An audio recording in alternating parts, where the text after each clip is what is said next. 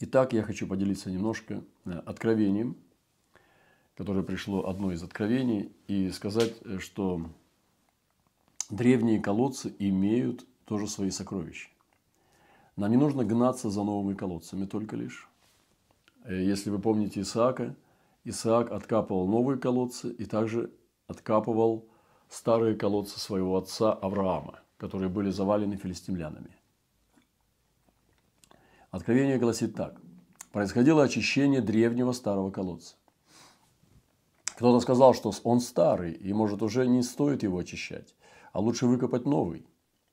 Но человек Божий сказал, что в старых колодцах есть такие сокровища, которые вы не найдете в новых. Давайте будем очищать и углубимся в него. Но сейчас мы находимся в Азии. Я думаю, что это относится, конечно же, откровение э, э, большой не большей, а большой частью, к Азии. И здесь древний колодец, я думаю, является шелковым путем. И все, все, что связано с сокрытым э, и с забытым в истории.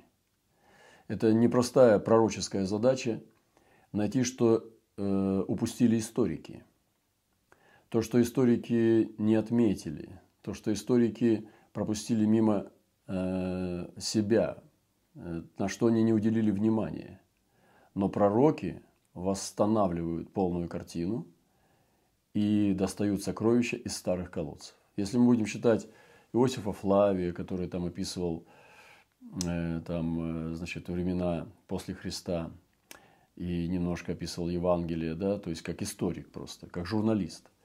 Но мы не увидим пророческих вещей некоторых, которые, на которых есть акцент. И пророки воссоздают картину. Поэтому нам нужно сегодня э, понимать, что есть необходимость восстановления пророческого служения, чтобы нам увидеть правильную историю нашей земли и вообще историю церкви, историю человечества. Поэтому подумайте о древних колодцах. Обратите внимание снова на древние колодцы в ваших городах, в ваших регионах, потому что там, возможно, есть еще сокровища, которые мы с вами не до конца достали. Его, дорогие братья и сестры, почему-то Господь избрал не водичкой полить, а в день Пятидесятницы. Не, не ветром обдуть, а почему-то Он избрал огонь. И эти разделяющиеся языки были над головами у учеников. 120 человек смотрели друг на друга, и все видели, что все 120 голов были увенчаны короной из огня. Вот эту корону я хочу – я хочу, чтобы на мне была корона из огня. О, да! Вот это нам надо сейчас. И это самое актуальное, во что мы сейчас должны одеться. Мы должны одеться в огонь. Это потрясающе. И мы с вами должны стать огненными людьми. огненными людьми. Потому что только огненные люди, они э, победят этот мир. Моисей был огненный человек. Он сиял.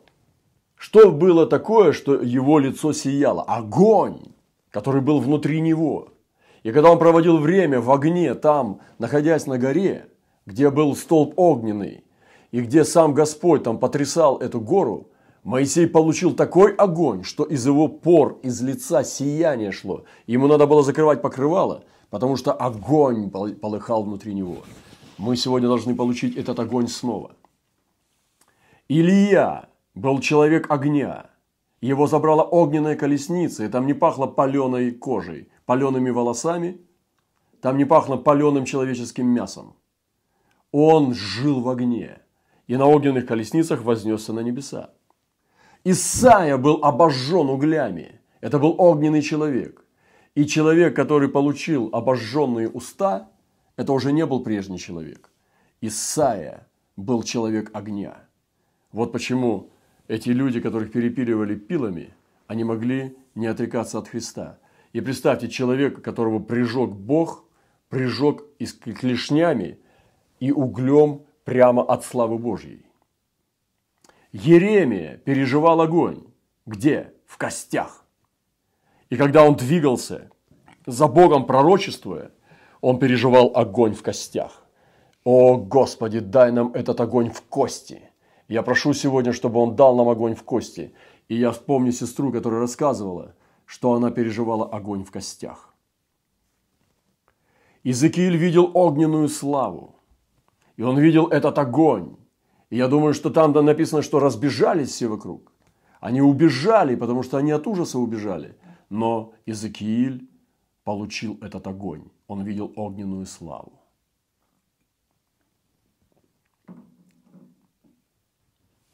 Даниил увидел престол Божий, и из-под него вытекала огненная река. Подумайте, что такое огненная река. Вы видели, может быть, как течет вулкан. Вы видели, как течет лава. Да? Но это так как бы и течет как бы раскаленная земля.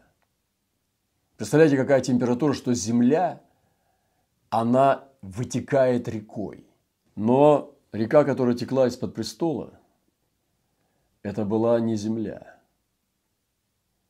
Это была та божественная плазма природы Бога. И вот эта сила Божья огненной рекой должна течь в наши сердца и из наших сердец. И сегодня это время, я вспоминаю, как э, мой сын Адам тоже видел, как, я напомню, как огненный ангел заменил водяного ангела. И он увидел водяного ангела, который лил воду, и люди пили из нее и получали благодать. Но потом пришел огненный ангел и сказал, что теперь время огня. И он увидел, что за мной идет огненный ангел и льет огонь из чаши. И действительно мы переживаем это, и туда добавились суды, составляющая судов пришла. Я на самом верю, на деле верю, что пророки являлись также судьями. И в Писании написано, что поставлены были престолы для судей. И я не думаю, что ангелы будут судить я думаю, что святые будут судить ангелов. И есть люди, которые достигают помазания и уровня судей. И написано, был поставлен престол, и вокруг него другие престолы для суда. И это огонь. Первая церковь приняла огонь. Иисус Христос был крещен огнем. И он написано, сказал, что я, я должен креститься крещением, и как я томлюсь, доколе это исполнится. Подумайте, крещены ли вы огнем? Вы помните, как было первое время, когда мы жаждали крещения Духом Святым? Мы не могли спать, мы искали, мы видели, как братья и сестры говорят на иных языках, а ты нет. И ты чувствовал себя неполноценным, ты не мог спать, ты не мог успокоиться, потому что ты чувствовал, что как будто ты даже не спасен. Все говорят на иных языках, все э, пережили крещение духом, а ты нет. И ты... Я не мог спать спокойно, где-то у меня было затяжное, как бы трудно я рождался. Потому что меня где-то я приткнулся через что-то. Мой интеллект не позволял мне сразу принять это легко. И потом через сестру Таню, которая отшибла у меня сразу все сомнения одним, одним э, подзатыльником. Я сразу заговорил на языках.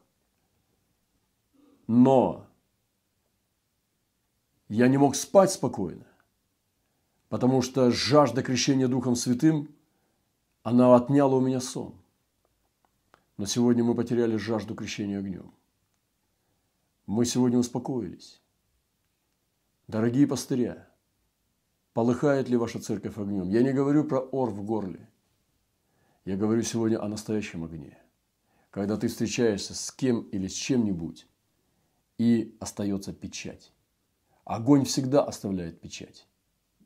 Если вы возьмете уголь и прикоснетесь к чему-либо, там останется обязательно след.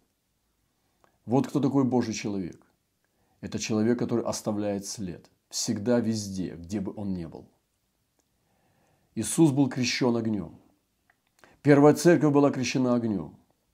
Иисус обещал крестить нас огнем. Он сказал, что вы будете крещены Духом Святым и огнем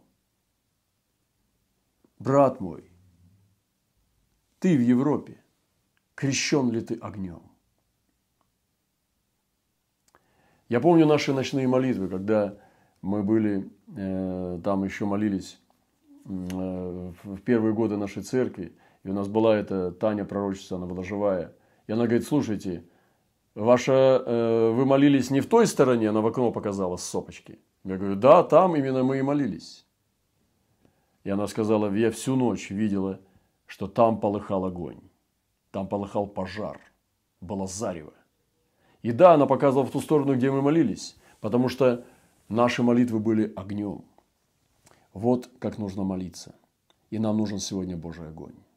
Если в нашей церкви скучно, если там грустно, если там вялое, дряблое прославление, если там нет выраженных эмоций на пике, если там нету на грани хождения, на, на грани иступления, то тогда нам нужен этот Божий огонь. И огненный ангел сегодня пусть посетит наши церкви. Нам нужен огненный ангел.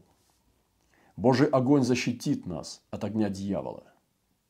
И как эти три юноши, которые были брошены в огонь дьявола на Навуходоносора, который разжег, потому что они не поклонились его идолу, то тогда их Божий огонь, в котором они ходили, он сделал их неприкосновенными для огня дьявола.